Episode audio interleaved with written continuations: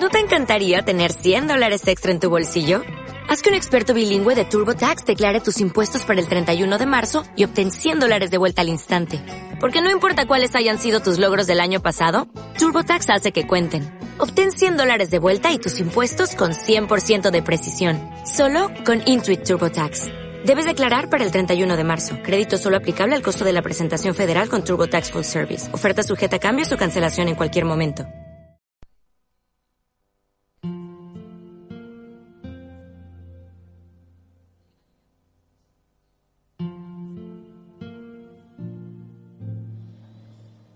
En Radio Estilo, El Mirador de Júpiter.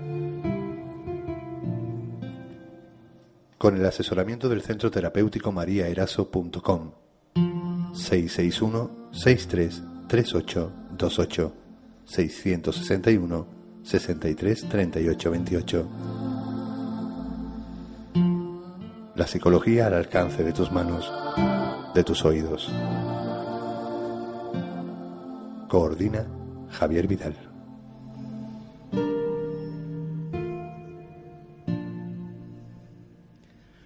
Desde hace muchos años, muchísimos años, el hombre siempre ha mirado al cielo para obtener respuestas. Respuestas que de una u otra manera siempre se hallaban dentro de su corazón, pero que el hombre ha obtenido de su capacidad de observación del universo. La sabiduría humana ha proyectado su experiencia en los planetas observables de nuestro sistema solar. Tal es el caso que a cada uno de estos planetas conocidos se le ha otorgado una serie de características y de ellas seguiremos hablando en nuestro programa. Cada una de estas características posee una desviación que nos hace enfermar. Y en la cultura, judio-cristiana en la que nos movemos, a esas desviaciones las hemos llamado pecados capitales. El Sol, como centro de nuestro sistema, engendra la soberbia. La Luna, como satélite que en vez de emitir luz, la refleja, regenta la pereza. Marte provee la ira. Y así Venus, la lujuria, Mercurio, la envidia, y Júpiter, la gula. Pero hay un planeta que nos hace a todos pasar los tragos más amargos de la existencia. Donde camina Él, caminamos nosotros, y se le conoce como el Maestro del Tiempo y de la Muerte. El dios Cronos es el planeta Saturno. Saturno personaliza la avaricia, propiedad que todo el ser humano ha canalizado más de una vez en la vida y de la que parten más de uno de los, de los problemas de esta famosa crisis que nos afecta. La avaricia hace que funcione nuestro sistema capitalista esquilmando los países más débiles en favor de los que llamamos desarrollados. Tanto tienes, tanto vales, y eso, por mucho que nos duela, es una gran verdad. Aunque tal vez a la vez sea una gran estupidez. ¿Alguna vez han buscado en esta emisora y cuando sueltan la radio se le va un poco el dial. Uno intenta sintonizarla y cada vez que se para la mano se va a la emisora. Uno se experimenta entonces como lo que somos, una gran antena. Y nuestra intención en este espacio es que podamos sintonizar con nuestras virtudes, con nuestras mejores energías para poder desarrollarlas. Uno, como una antena, atrae a su vida lo que siente en ese momento. Y ese sentimiento proviene de un pensamiento, por tanto, sabiendo esto, habremos de reconocer lo que pensamos y sentimos para convertirnos en una antena que atraiga en cada momento lo mejor para nosotros. Hoy vamos a hablar de la avaricia y lo haremos de la mano de dos grandes terapeutas, radiofónicos, María Eraso y Juan José Martínez. Bienvenidos todos al Mirador de Júpiter. En Radio Estilo, El Mirador de Júpiter. La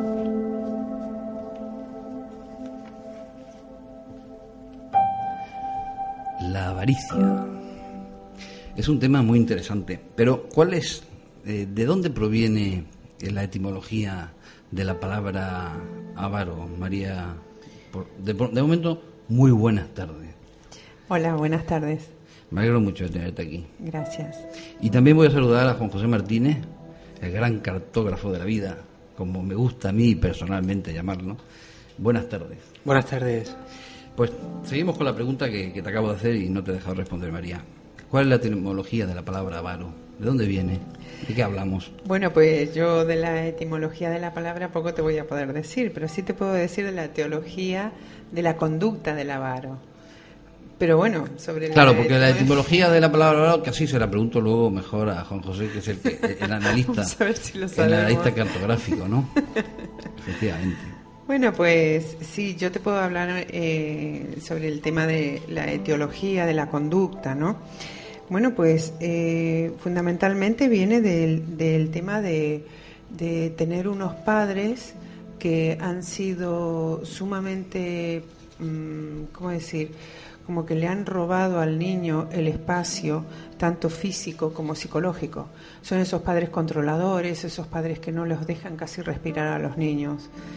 Y también se puede dar en los padres que han estado ausentes, tanto el padre como la madre, ¿no?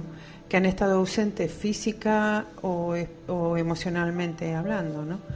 Entonces, eh, me gustaría aclarar que son extremos, porque, claro, porque si no uno no sabe, eh, si escucha esto un padre, no sabe muy bien por dónde tiene que pisar, ¿no? Pero yo, para, mm, para aclararlo, quiero decir que estos son extremos. Un extremo de padres muy controladores o de padres que han estado ausentes. Entonces, al robarle ese espacio al niño, al robarle el espacio emocional o físico, el niño eh, se siente absolutamente abrumado, ¿no?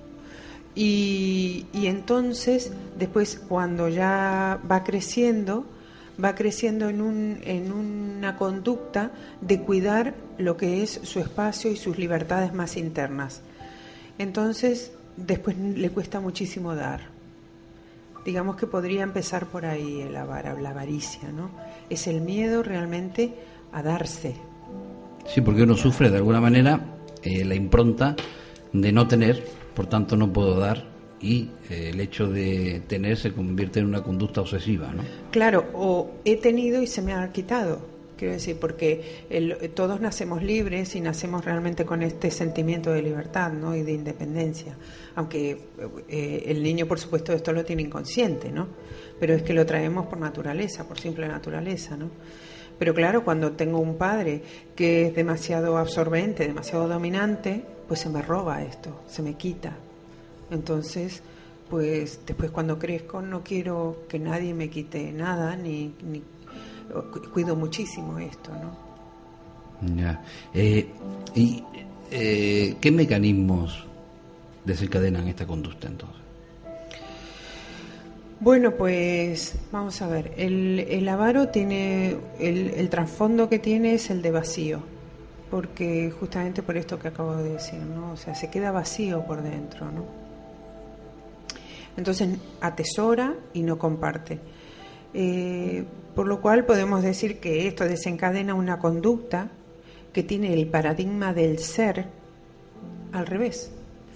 Entonces es, em, quiere, vamos a ver, quiere tener, primero quiere tener para poder hacer y entonces poder ser. Ah, Pero en realidad el paradigma, el, pala- el paradigma del ser saludable es primero ser para poder hacer y luego poder tener.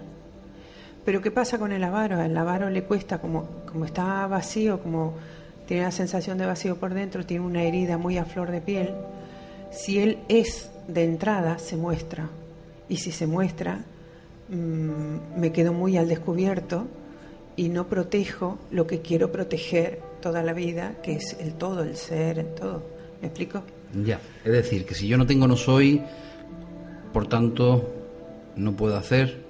Interesante cuestión. A mí me gustaría preguntarte, Juan José, ya que, ya que entramos en, esta eh, en este triunvirato de palabras, ser, tener, hacer.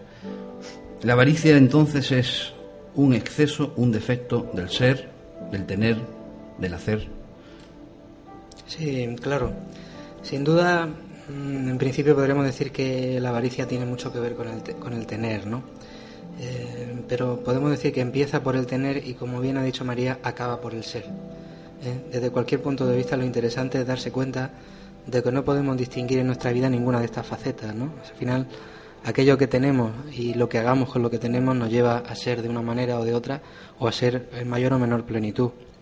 En, una apreciación complementaria a lo que ha dicho María y ahora puede dar su opinión, eh, uno de los mecanismos, el mecanismo eh, que subyace en el avaro es un sentido de protección muy fuerte. El, el avaro tiene una hipersensibilidad, son personas hipersensibles al dolor. El dolor les afecta mucho. Y digamos que en la mente del avaro, en su radicalidad, mm, eh, se pasea la frase el mundo es hostil. Es puesto que el mundo es hostil, mm, voy a evitar en cierta medida la vida en la medida en que me causa dolor, voy a protegerme y no voy a compartir. Empieza por no compartir. Y se basa sobre, sobre una ficción que desde nuestro punto de vista es errónea, que es la ficción de que acumulando eh, podemos protegernos del mundo, podemos protegernos de los demás. ¿Eh? Entonces, tratamos de proteger al ser a través del tener. Esto sería el mecanismo desencadenante, desde mi punto de vista, eh, del que luego podemos ir eh, degranando más cosas. Claro, pero, perdón, el tema es que nunca va a llegar a tener suficiente, porque este es su problema, este es su talón. O sea, voy a seguir teniendo para proteger ese espacio de libertad que se me fue quitado, por así llamarlo. Está en el fondo este sentimiento. Entonces nunca va a ser suficiente. Siempre va a seguir teniendo, quiere, tener cada vez más y más. Y además, eh, el avaro es una, eh, son personas que están siempre muy, pero que muy atentos a, lo, a su entorno. Justamente por lo que decía Juanjo, por ese, ese ese terrible dolor a flor de piel que tiene, ese miedo tan tremendo a sufrir. Entonces están muy atentos para, eh, controlando el entorno. Y tienen como una actitud paranoide, ¿no? Entonces hace que, que se hagan esclavos o carceleros de sí mismos. Sí, aquí Juan José ha expresado el término protección ¿El es un ser desprotegido? Bueno, él se ha quedado desprotegido cuando aquellos padres lo han, lo han invadido y le han quitado. Cuando digo padres, digo también figuras de apegos importantes para el niño, ¿eh? no solamente de los padres. Lo que pasa que aquellos que no han tenido padres fueron las figuras que hicieron de esto, ¿no? De padre o de madre. Bueno, esto era acotación al margen, ¿no? Pero sí realmente es una persona totalmente desprotegida y llena de miedo. Es como, yo cada vez que pienso en un avaro me imagino a un, a un animalito en mitad de la noche en el bosque que no quiere dormir por la noche porque pueden venir y comérselo, ¿no? Pues es un poco esto, ¿no? Curiosamente seguimos, de alguna manera, enlazando con el miedo que tantas veces ha salido aquí, ¿no? Mm. ¿Los padres avaros son padres protectores? Se me ocurre. Mm, no sé, ¿a quién haces la pregunta? Le hago la pregunta a, los oyentes, pero como sé que no lo vamos a escuchar porque todavía no tenemos el feedback arreglado, te lo voy a hacer a ti, bueno, no tiene por qué. No tienen por qué los padres ser avaros, no... Porque, porque una persona desprotegida intenta con su progenie proteger, por eso lo pregunto, ¿no? Sí, pero se pueden dar otros condicionantes. Pueden... Y, el avaro protege, ¿no? Porque el avaro, eh, la figura del avaro... El avaro protege poco al otro. El avaro... el niño, se me ocurre, el padre avaro tiene una creación, tiene una materia prima que es suya, que es su hijo. Sí. Esa la va a proteger 100%. Claro. Sí, es probable que tenga padres eh, avaros, pero no tiene por qué. Pueden ser padres que tengan muchísimo miedo y, y, puede ser persona, realmente padres avaros en la conducta y realmente que no quieran, o por miedo, no quieran compartir al hijo lo que del hijo salga, ¿no? Sí, yo en, mi experiencia mm, los padres avaros no tienen por qué ser necesariamente buenos padres y padres más protectores que el resto. Quizás muchas veces al revés. Mm. Ocurre muchas veces que, los padres, esa, esa falta de, generosidad que subyace mm, en el avaro, que es una falta de altruismo, el altruismo es una falta de alteridad, una un distanciamiento del otro se produce muchas veces con su propia progenie. Entonces, eh, son personas que tienen una tendencia muchas veces al aislamiento, no se comunican con facilidad. Entonces, la comunicación con los hijos muchas veces no es fluida. Entonces, esto llevado de manera extrema, vamos a pensar en la relación entre un padre y un hijo, siendo el padre avaro, o incluso entre hermanos, siendo un hermano avaro, o, entre amigos siendo un, amigo avaro, ¿no? o sea, porque los, padres avaros no tienen por qué superproteger a sus hijos. ¿eh? Ya, eh, ¿qué rasgos caracterizan, la personalidad de un avaro, Juan José? Bueno, el, avaro, eh, en primer lugar, la falta de generosidad con respecto a los otros, ¿no? Esa falta de generosidad con respecto a los otros que se ampliada se traduce en una falta de, de comunicación de interacción equilibrada con el entorno, puesto que se recibe mucho y se da poco, tanto si entendemos la avaricia o la codicia en un sentido material como en un sentido psicológico, ¿eh? que puede entenderse no solo avaricia, no hay una avaricia que no es solo material, es también una avaricia psicológica. Ese desequilibrio lleva a la soledad, o sea, hay una tendencia al aislamiento, una tendencia a la soledad, una tendencia a la superprotección, ¿eh? pero respecto de sí mismo, no respecto de las personas mm, más inmediatas que le rodean subyace la hipersensibilidad al dolor, también son personas hipersensibles y hay que entender que cuando aquí estamos eh, expresándonos no estamos juzgando si todo lo que decimos es bueno o malo, sino tratamos de manifestar unas pautas de comportamiento para conocernos mejor a nosotros mismos. ¿no? Hay un miedo grande al empobrecimiento, el, miedo también está en, la avaricia, y luego mm, una renuncia, de alguna manera también, a la afectividad puesto que la festividad sana implica un equilibrio entre las, entre las partes y, este equilibrio en la persona avara no se da. Pero es curioso con respecto a lo que tú dices, que mm, eh, es cierto que el avaro retiene, ¿vale?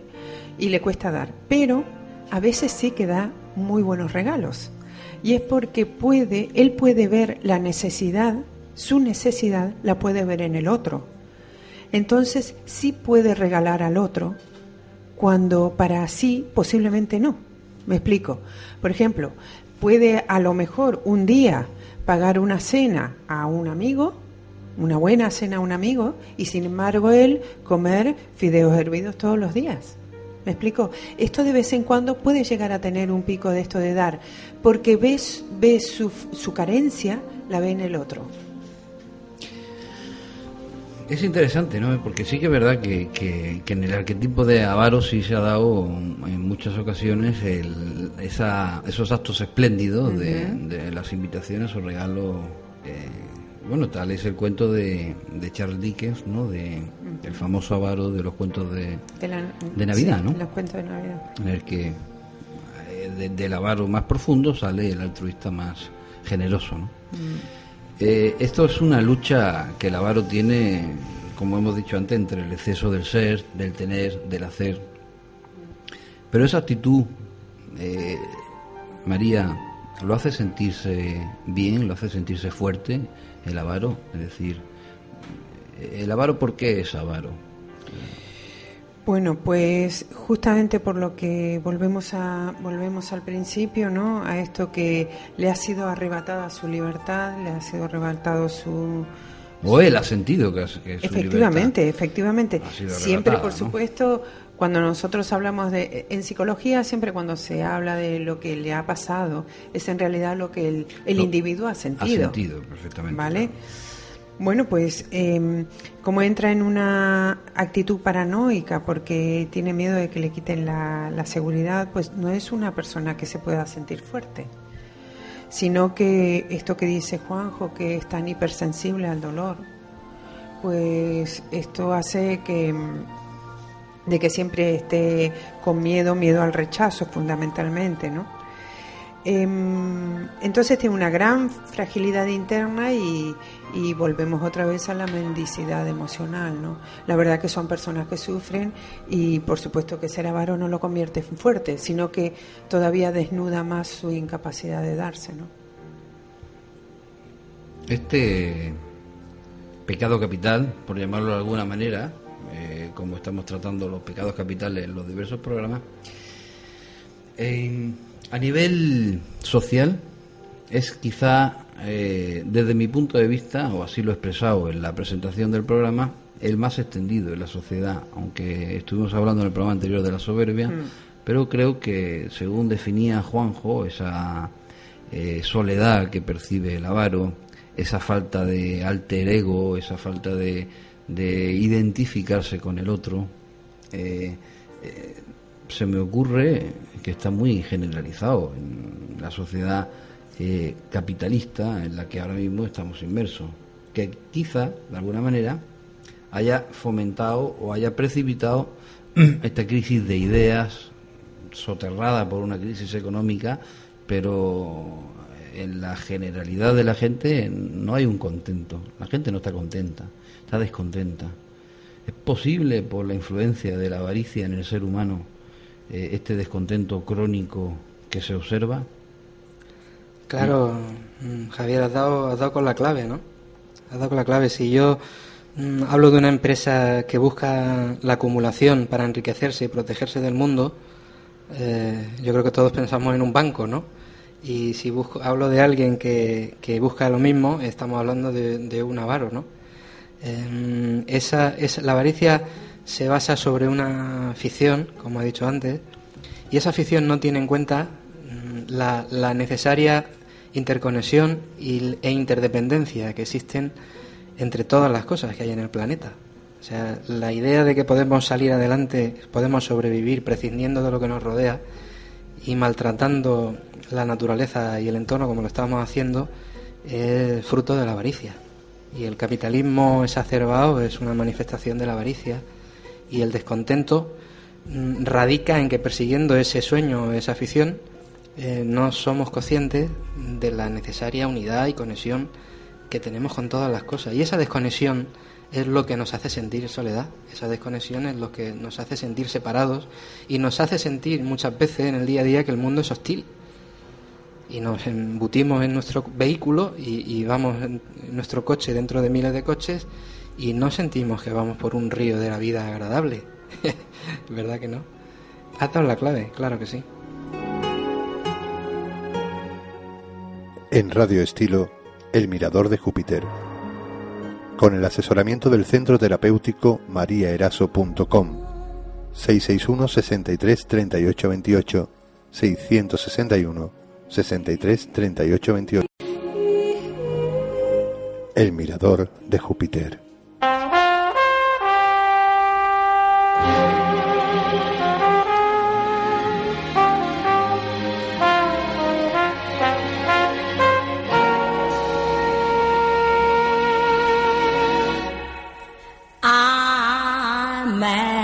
About the boy.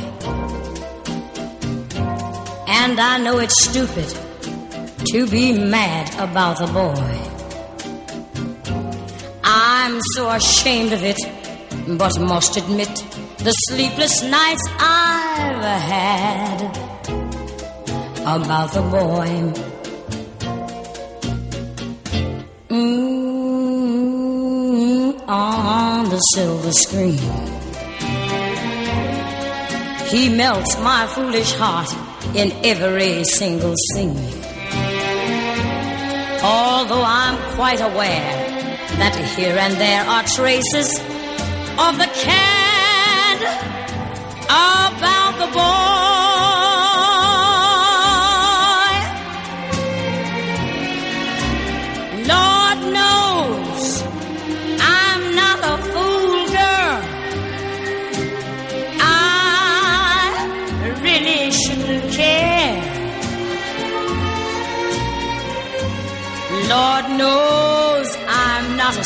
schoolgirl who's in the flurry of her first affair. Will it ever cloy? This odd diversity of misery and joy. I'm feeling quite insane and young again, and all because I'm mad about the boy.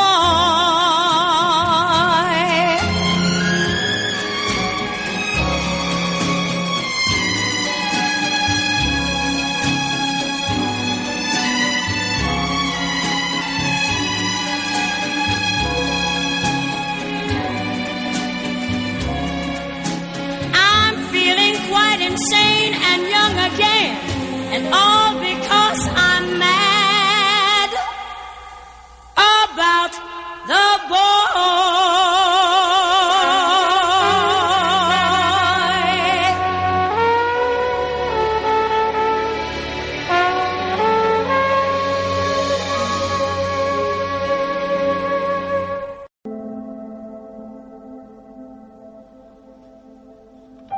Mirador de Júpiter en Radio Estilo. Con el asesoramiento de Centro Terapéutico mariaeraso.com 661-633828 661-633828 El Mirador de Júpiter.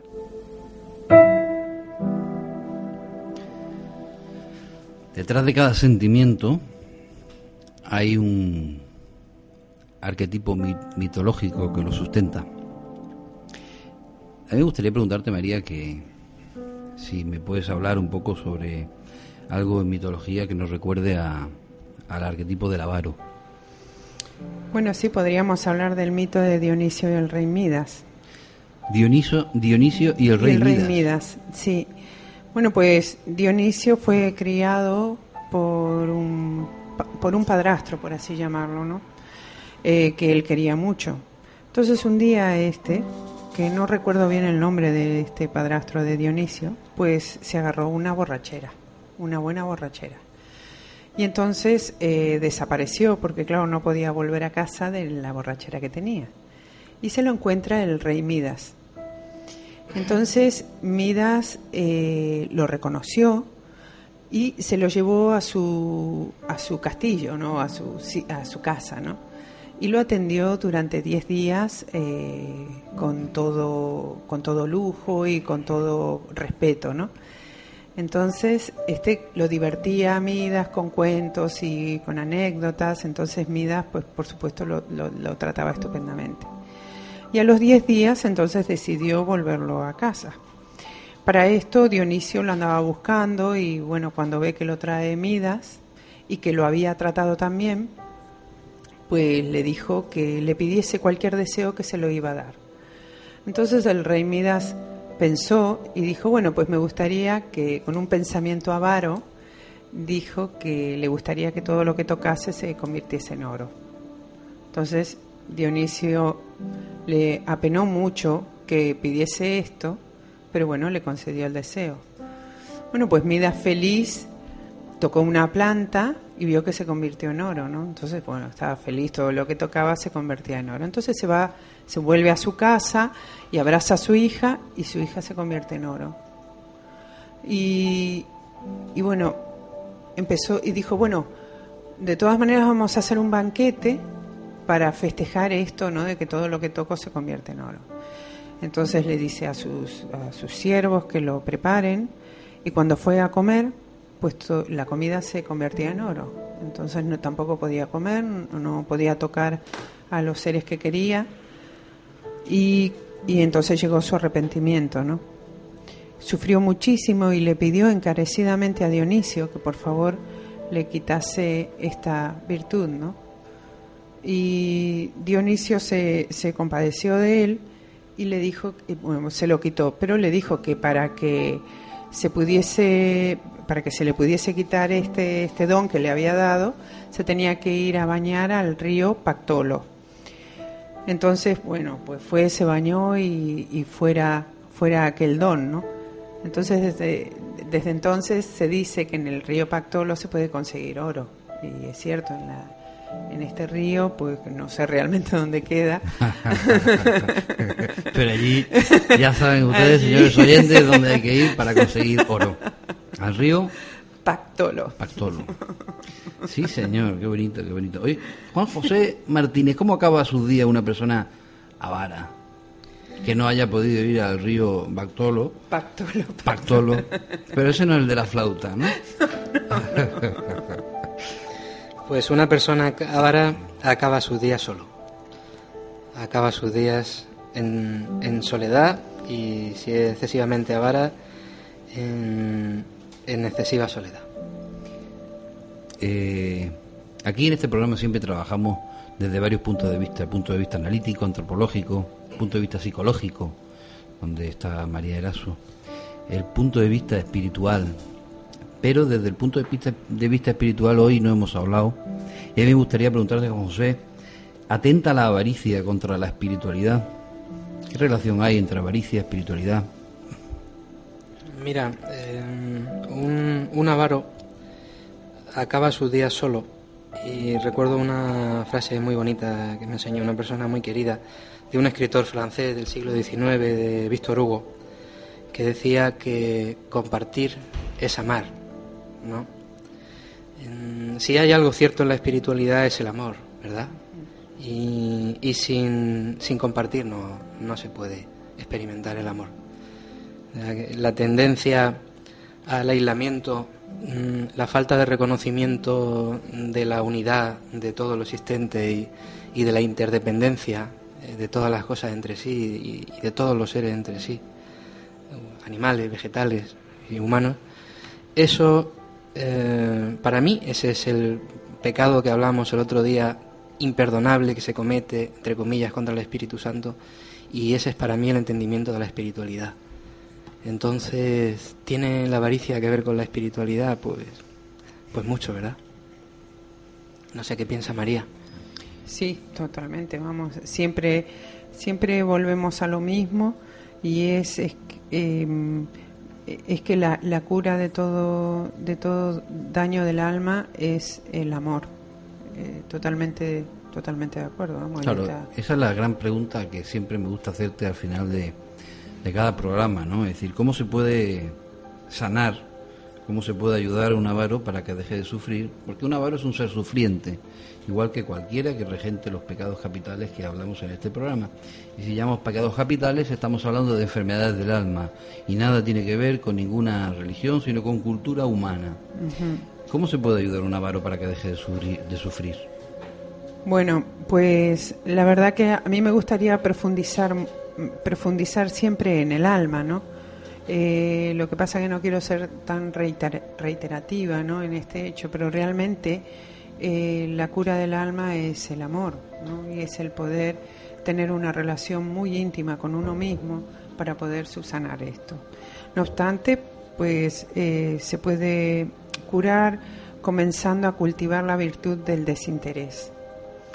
Em, compartiendo los propios conocimientos sin temor a empobrecerse, porque eh, el avaro no solamente es avaro en cuestión material, ¿no? sino a nivel de conocimiento también le, cuesta mucho compartir y le, le cuesta muchísimo eh, dar lo que conoce, porque, bueno, siempre por lo mismo, ¿no? Tiene miedo de, que, de quedarse muy al descubierto, ¿no? Hay cosas que para él eh, son sus pilares de vida, ¿no? Entonces, entre ellos está el conocimiento y le cuesta muchísimo darlo. Bueno, pues una manera sería darlo, arriesgarse, lanzarse a lo que es el gran abismo que es el del compartir, ¿no? Para un avaro esto es un gran abismo, ¿no? Perdona que te interrumpa porque Saturno en la astrología eh, es el planeta del miedo, eh, del no fluir. Y estamos hablando de que la avaricia, de alguna manera, te pregunto, ¿no sería también una especie de falta de confianza? Falta de, es una eh, desconfianza básica en que la vida provee. Efectivamente, porque Saturno, bueno, como lo has dicho antes, Saturno es eh, en la astrología, Saturno no te deja avanzar, porque nunca es suficiente. Saturno, como es Cronos, es tiempo, eh, nunca te parece suficiente para poder dar un paso. Entonces te quedas ahí patinando en, el, en, el, en, la fantasía de lo que voy a hacer. Y esto es algo que caracteriza al avaro. ¿no? El avaro eh, tiene muchísimos proyectos, muchos proyectos, pero nunca están, están a punto para poderlos hacer. Entonces, un avaro eh, prefiere pensar antes que actuar o, o prefiere prever antes de arriesgarse o prefiere lo conocido antes de lo sorpresivo, ¿no? Porque es muy frágil emocionalmente hablando, ¿no? Entonces es como Saturno. Saturno tampoco te deja avanzar y el avaro, pues con ese miedo a que no esté todo perfecto, no avanza. Y sí fantasea mucho en proyectos, pero no hace nada, no puede. Sí, eh, a mí se me ocurre esa falta de confianza de la que hablaba Javier, eh, sería una consecuencia de la frase que hemos comentado antes eh, que está en la base de esa estructura que es el mundo es hostil. esa falta de confianza. A mí se me ocurre, porque además mm, la relación del avaro con los demás y con el mundo no es una relación de convivencia equilibrada, hemos dicho, ¿no? Y si traducimos esto a un lenguaje o a una visión más amplia, ¿eh? y que está muy de moda hoy este tema, eh, no es una relación, podríamos llamarla sostenible. ¿no? es una relación sostenible. Entonces a mí se me ocurre, ¿cómo podríamos, una vez reconocida, reconocido esto, mejorar, equilibrar esta, esta, pues salir al campo, salir al campo y observar la naturaleza, cómo son los ciclos de la naturaleza, ver cómo las hojas se desprenden y forman un humus generosamente que da lugar al nacimiento de otras plantas, contemplar ese intercambio que, lleva la, necesaria, el, necesario dar y recibir. El contacto con la tierra. El contacto con la tierra, el contacto con la naturaleza, con, con los ciclos, con los ritmos. Y también el hecho de poder observar que cada vez que se da se recibe por una cuestión física de energía, vamos, o sea, si, si yo retengo, automáticamente hay una energía de perder. Entonces, también, aparte de ir al campo, observar cómo uno dando recibe pero no porque, bueno, voy a dar así recibo y retengo. No, no, no. El tema es soltar, arriesgarse, lanzarse. Jugarse. Entregarse en, esa confianza que te da el, tener la conciencia de que ese ciclo fluye y funciona. Efectivamente, y me llena. Porque yo cada vez que suelto, cada vez que doy, yo me voy llenando. Me voy llenando de la seguridad, de la entrega, de me voy llenando como persona. Y esto es para para las personas avaras, ¿no? Yo cuando, bueno, la vez pasada hemos hablado de la soberbia y ahora de la avaricia, eh, realmente eh, invito a la gente que, que, trata a personas que, que, son avaras, ¿no? que realmente tengan una actitud eh, compasiva o de empatía con ellos, ¿no? Hay mucho vacío dentro y hay muchísimo miedo. Y el miedo siempre es la otra cara del amor. Si yo tengo miedo, no tengo amor. O sea, no puede haber las dos cosas a la vez. Entonces, esto hay que tenerlo en cuenta, ¿no? Interesante. Eh, bueno, yo quiero recordar para todos los oyentes que estén interesados que tú, si no recuerdo mal, esta semana que entra eh, vas a dar un curso de psicoastrología. Sí.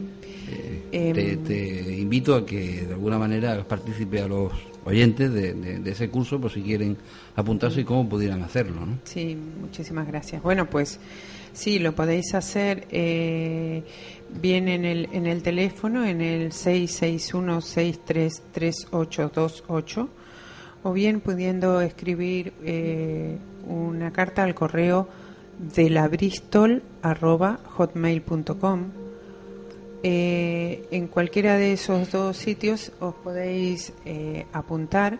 Comenzamos el día 7, eh, miércoles creo que es el día 7.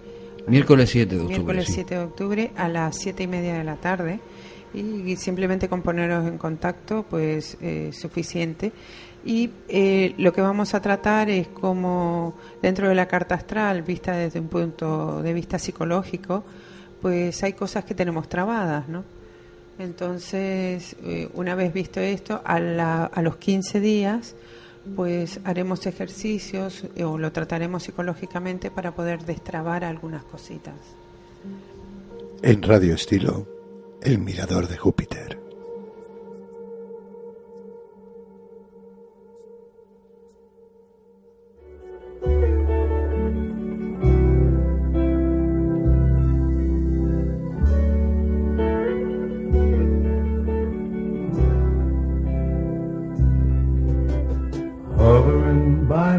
Suitcase, trying to find a warm place to spend the night.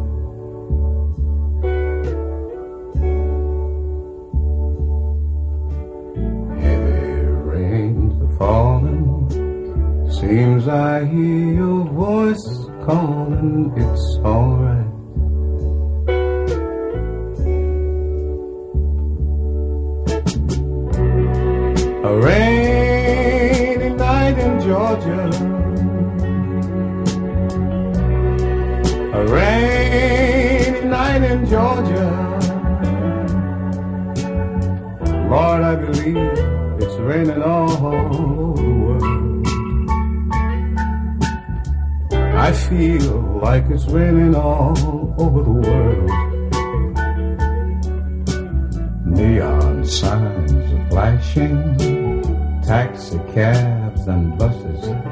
Through the night.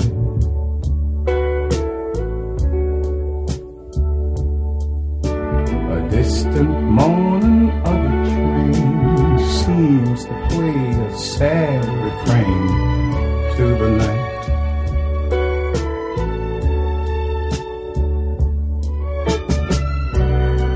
But it's a rainy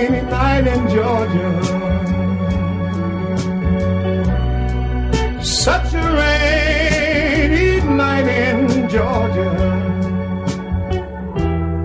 Lord, I believe it's raining all over the world. I feel like it's raining all El Mirador de Júpiter, con el asesoramiento del Centro Terapéutico times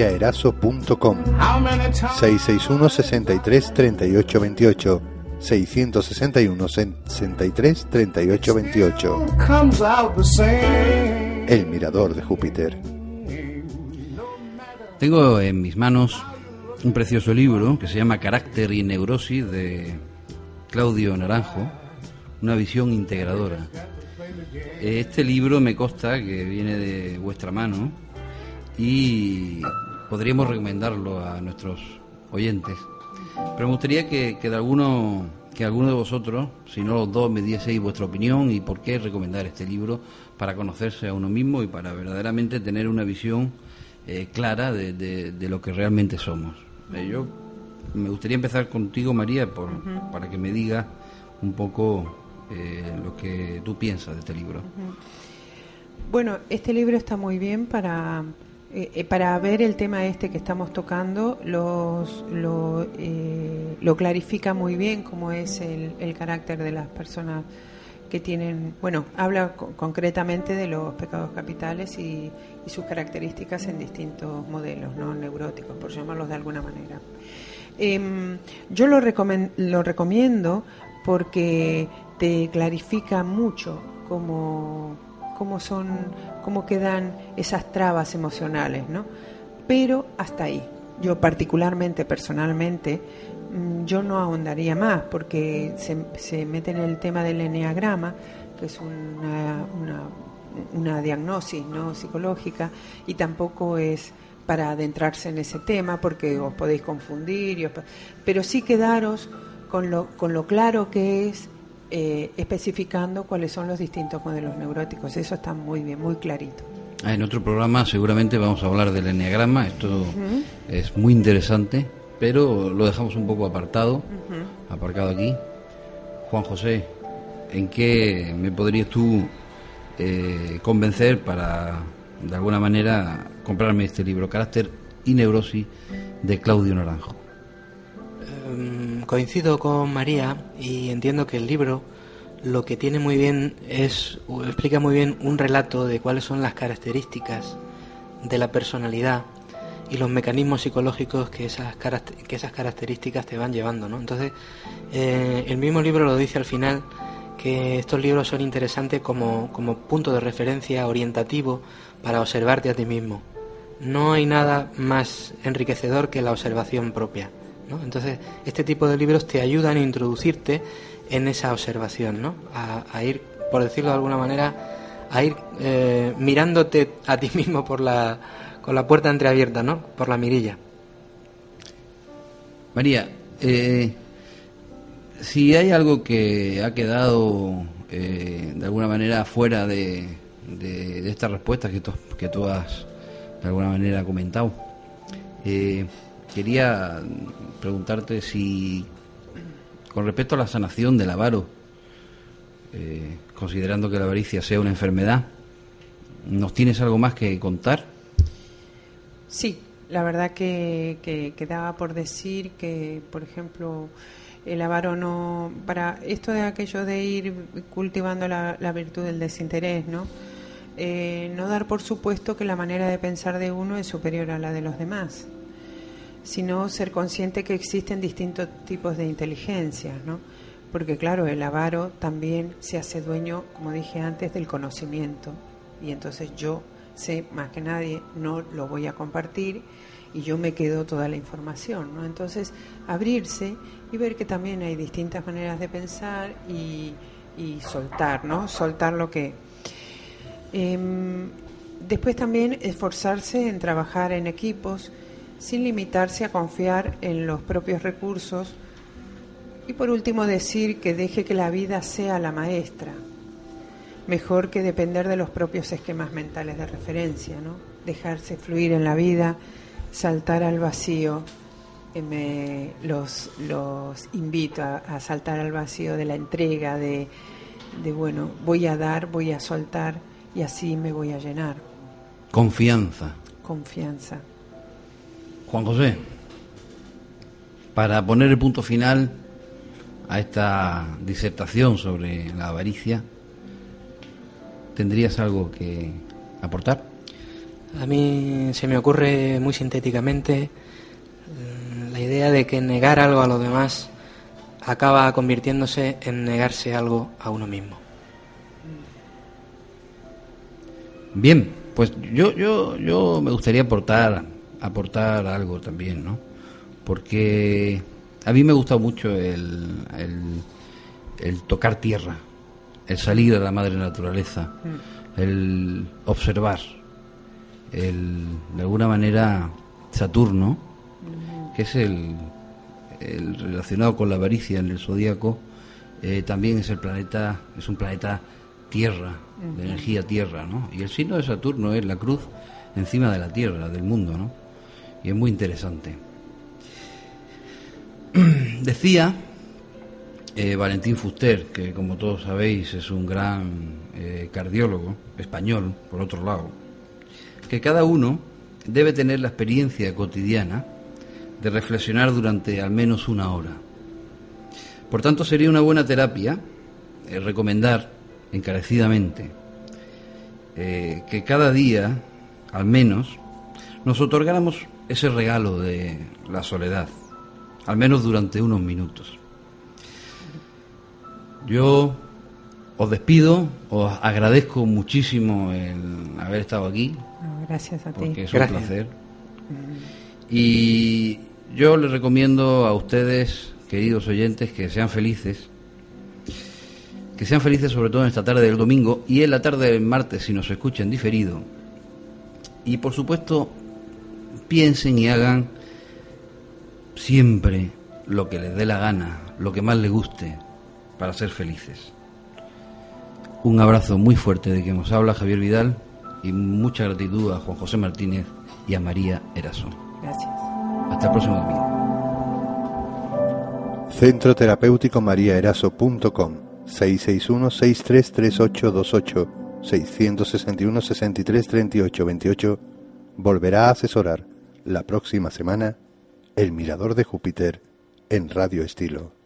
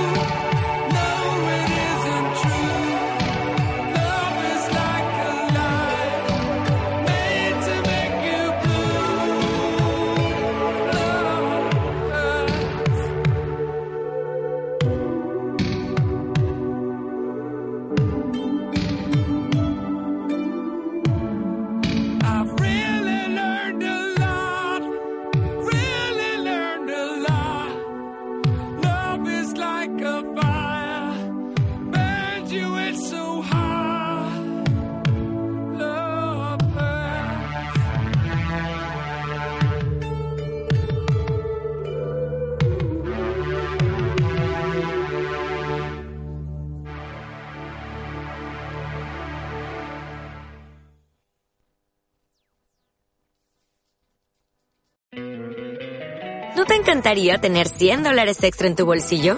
Haz que un experto bilingüe de TurboTax declare tus impuestos para el 31 de marzo y obtén 100 dólares de vuelta al instante. Porque no importa cuáles hayan sido tus logros del año pasado, TurboTax hace que cuenten. Obtén 100 dólares de vuelta y tus impuestos con 100% de precisión. Solo con Intuit TurboTax.